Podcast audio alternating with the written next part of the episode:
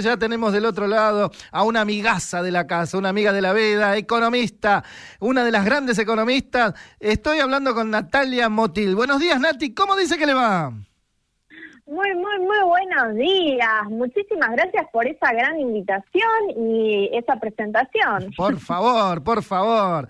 Usted lo merece y mucho más también. ¿Cómo estás, Nati?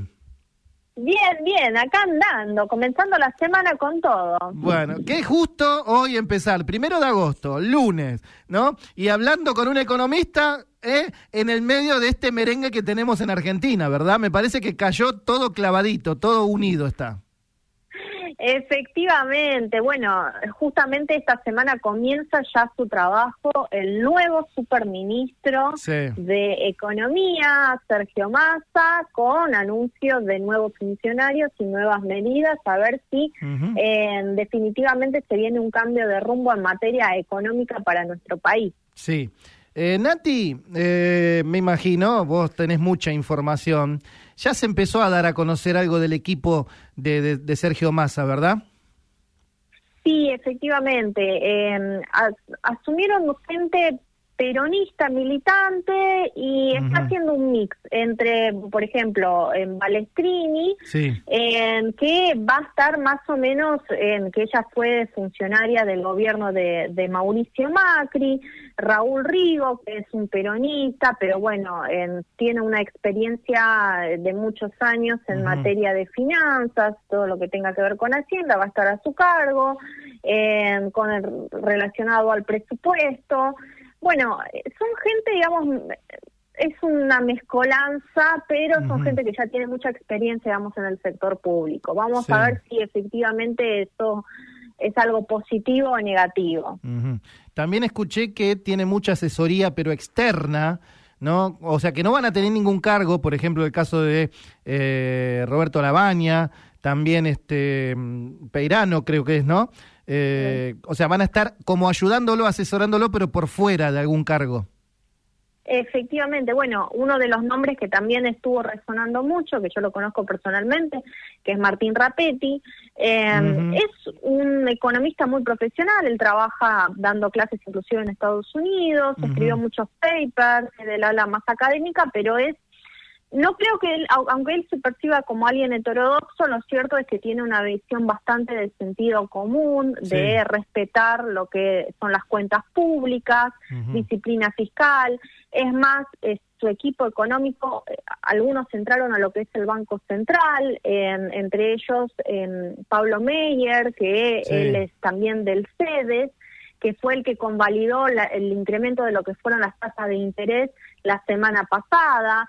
Eh, y hay muchos, inclusive dentro del ámbito académico, que no tienen una figura pública ni tampoco mediática, ni estuvieron relacionados con la militancia de ninguno de los partidos políticos, pero que entraron con Sergio Massa lo están asesorando hace muchos años y que son gente que entiende cuál es el problema de fondo que tiene la Argentina y cuáles son las medidas que hay que aplicar para salir de este embrollo. Claro, porque es lo que venimos hablando, bueno, con ustedes los economistas, lo que habla la gente del ciudadano de a pie como nosotros, ¿no? Y venimos hablando hace tanto, dos años y pico, me parece, ¿no?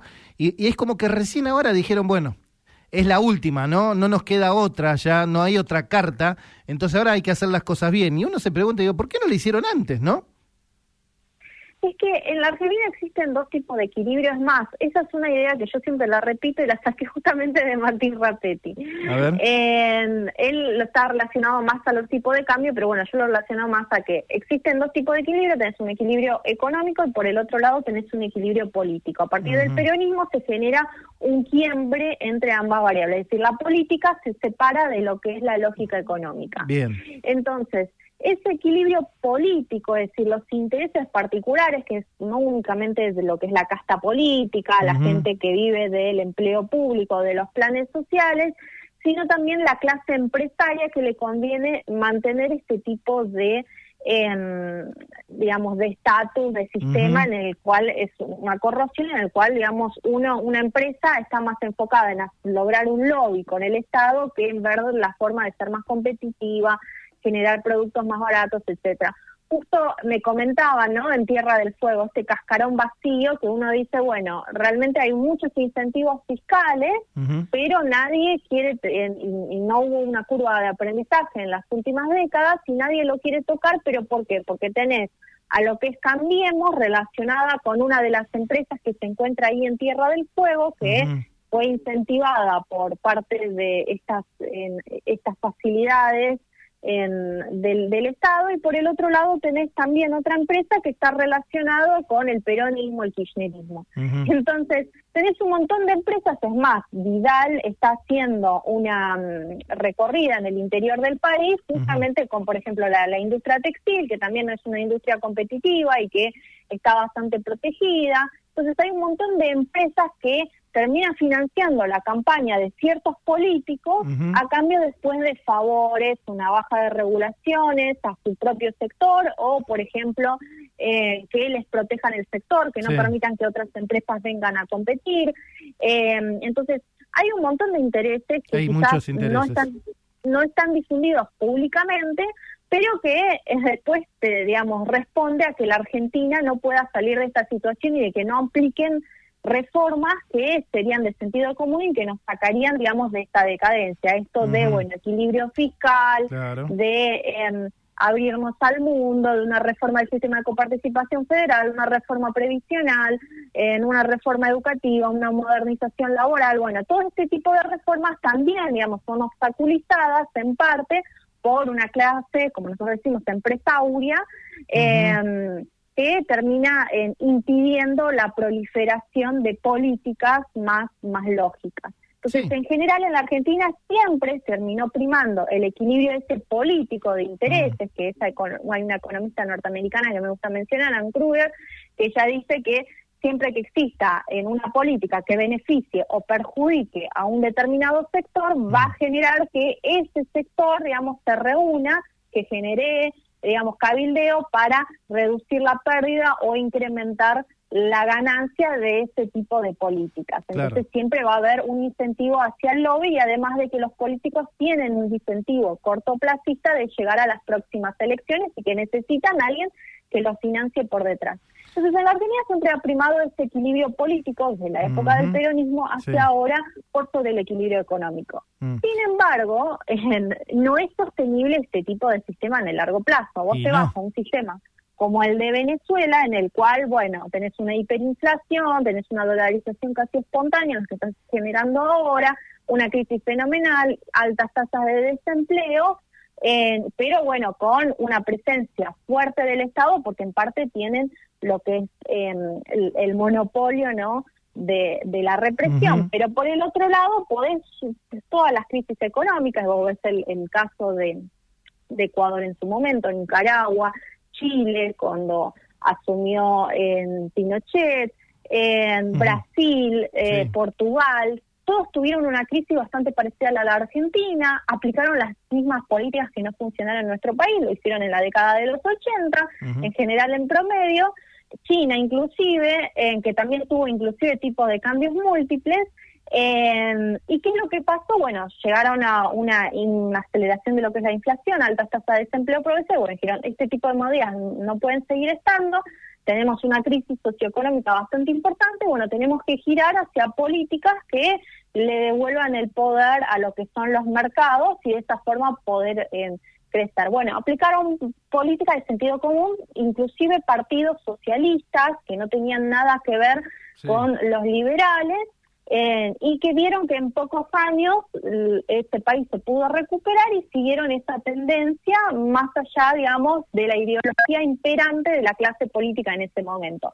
Pero fue, digamos, un cambio en el paradigma resultado de la propia crisis eh, socioeconómica que estaba afrontando en ese momento. Mm. Eh, entonces, para mí la Argentina va a ir, primero que en estos gobiernos en, más de en contra del mercado no tienen el monopolio de la fuerza, así que me parece que van a ir más hacia ese camino en el cual estamos transitando ahora, que tenemos una crisis en tu frente, un riesgo de hiperinflación fenomenal y que sabemos que siempre la clase media o clase ahora media baja siempre eh, ha pujado para que se hagan las cosas de forma quizás más sensata y no van a tolerar una crisis como la que ya estábamos viviendo hace muchos años, porque inclusive tenemos experiencia y hemos aprendido de ese tipo de experiencias.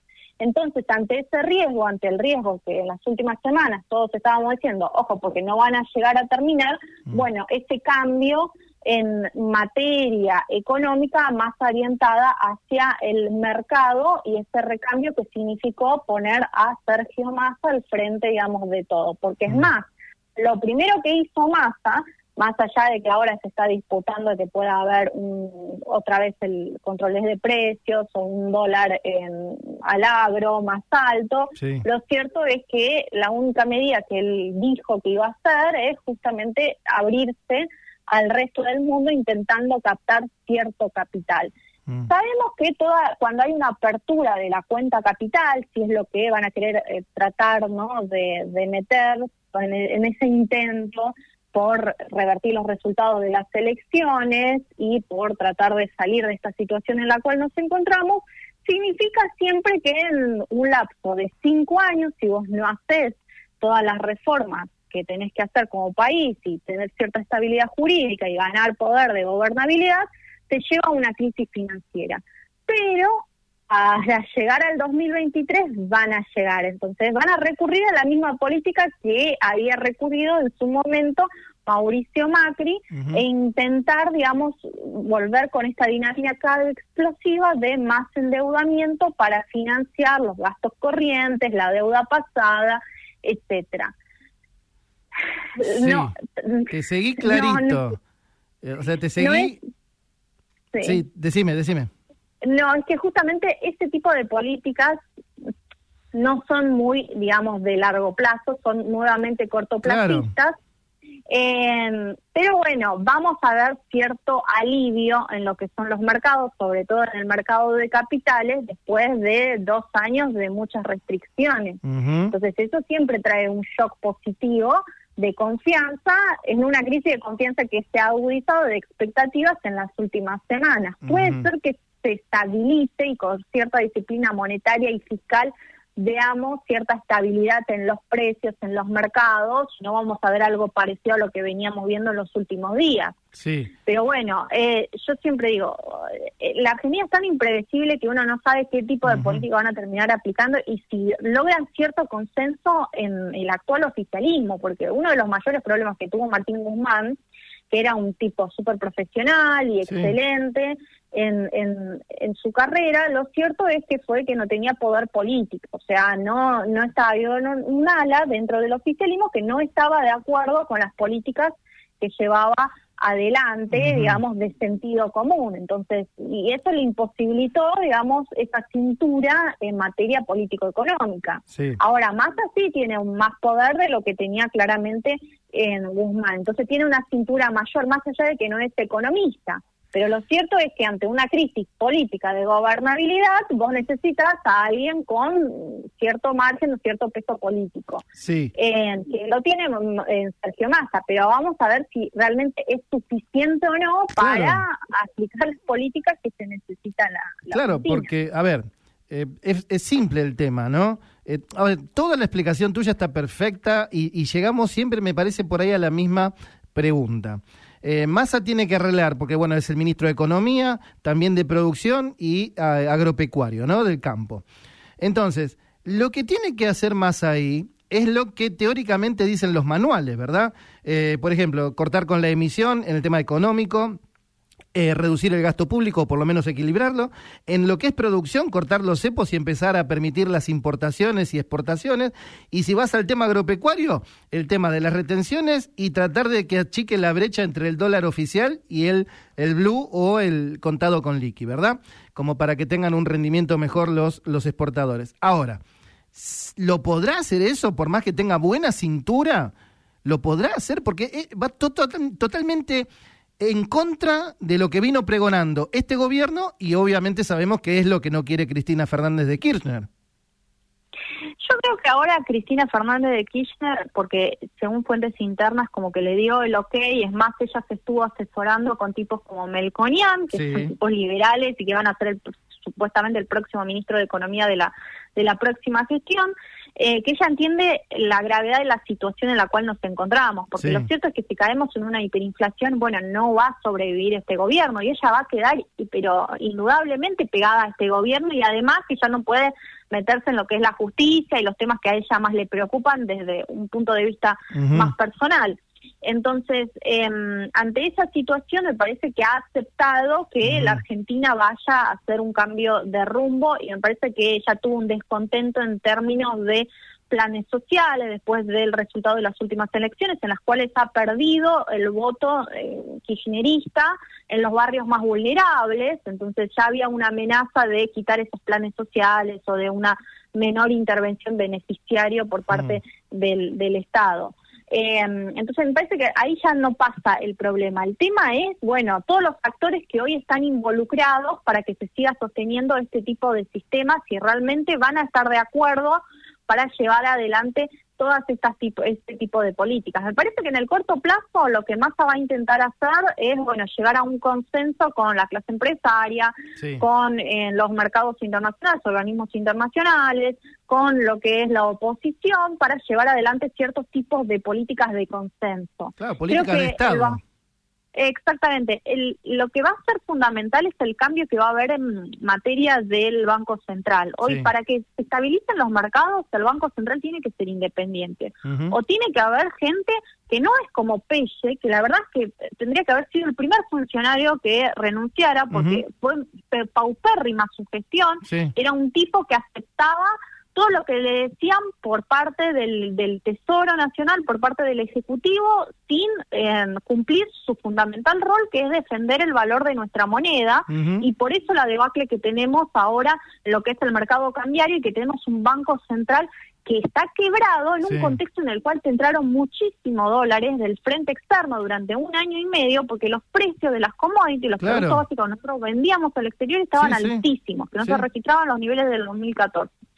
Entonces, ese tipo fue el que peor hizo su trabajo, que es más, cuando entró Silvia Batakis y le dijo, bueno, hagamos esta nueva corrida de tasas en los cuales establecían un límite inferior a lo que era la tasa, la deuda remunerada del Banco Central, que era una forma de esterilizar los pesos que eh, circulaban en la economía, entonces bajar las presiones inflacionarias, en no subir esas tasas de interés y subir las tasas del, del tesoro en un intento no de que haya de incrementar el, circulante en poder del público porque en realidad era una política monetaria expansiva que era financiar a lo que es el tesoro nacional eh, lo que terminó generando es esta debacle cambiaria, porque justamente en, en, un contexto en el cual tenías un récord inflacionario y ya se estaba proyectando una inflación de julio del 8%, bueno, estaba subiendo las tasas de lo que son las LELIC y de los plazos fijos. Y obviamente todos esos pesos se terminaban, en vez de instrumentos riesgosos por parte del, del Tesoro, se volcaban hacia lo que era el mercado cambiario. Entonces, lo primero que hizo cuando se metió, por ejemplo, gente de masa en el Banco Central fue incrementar lo que son las tasas de interés de lo que eran los plazos fijos y de las LELIX, y eso generó, digamos, en una estabilidad en lo que era el mercado cambiario. No fue únicamente ese recambio político de un tipo más con pesos y más pro mercado, sino justamente de que eh, habían hecho las cosas correctamente, pero tardaron una semana en darse cuenta de que esa política estaba mal. Claro, porque esto fue jueves jueves y viernes recién. Exactamente, o sea, una semana tardaron en darse cuenta que se habían mandado un error. Y, el presidente del Banco Central, en ese momento, para decir, ojo, ojo, Bataki, esto no se puede hacer porque por ahí ella no es una experta en política monetaria y ella no está a cargo del Banco Central y su función no es defender el valor de la moneda. Eh, en vez de pararle y generar cierto límite, como pasa en otras partes del mundo, en que esos debates entre Trump y la FED, y uno dice, uy, mira, se está peleando con el Banco Central, ¿cómo puede ser? Bueno, en la Argentina debería haber sido por lo menos mínimamente eso. Bueno, eh, eh, Pese no lo hizo, todo lo contrario. Fue un administrativo, Pese fue un administrativo. Exactamente, fue un administrativo que, bueno, era funcional al gobierno de turno y lo único que hacía era, bueno, aceptar toda, todo lo que le decían. Lo que le pedían también. Exactamente, y es muy incorrecto porque un banco central la única función que tiene o la principal función que tiene es, estabilizar los precios. Entonces, si lo, hoy la inflación puede llegar a cerrar para este año el 100%, inclusive superarlo, es responsabilidad única y primordial de Pelle, o sea, de nadie más.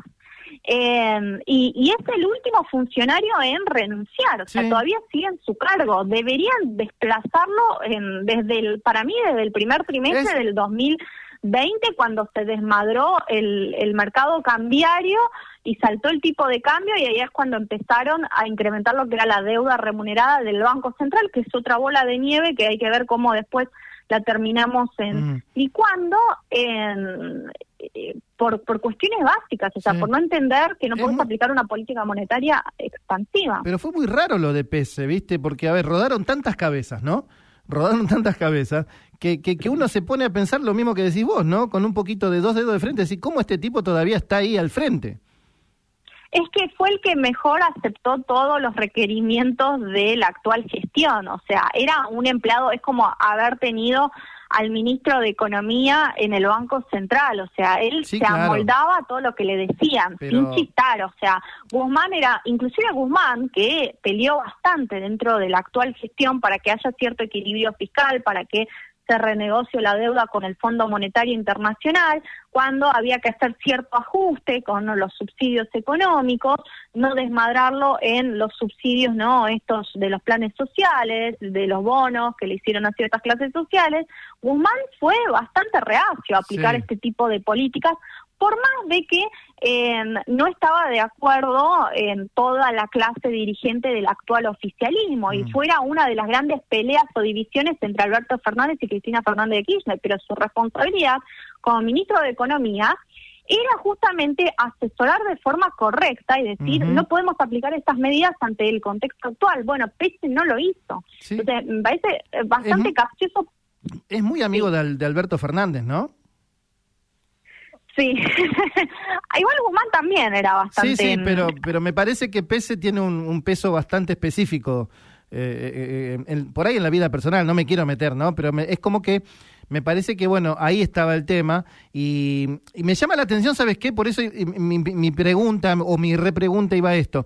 ¿Te acordás cuando antes de sonar eh, Silvina Batakis ya se hablaba de Sergio Massa como un superministro?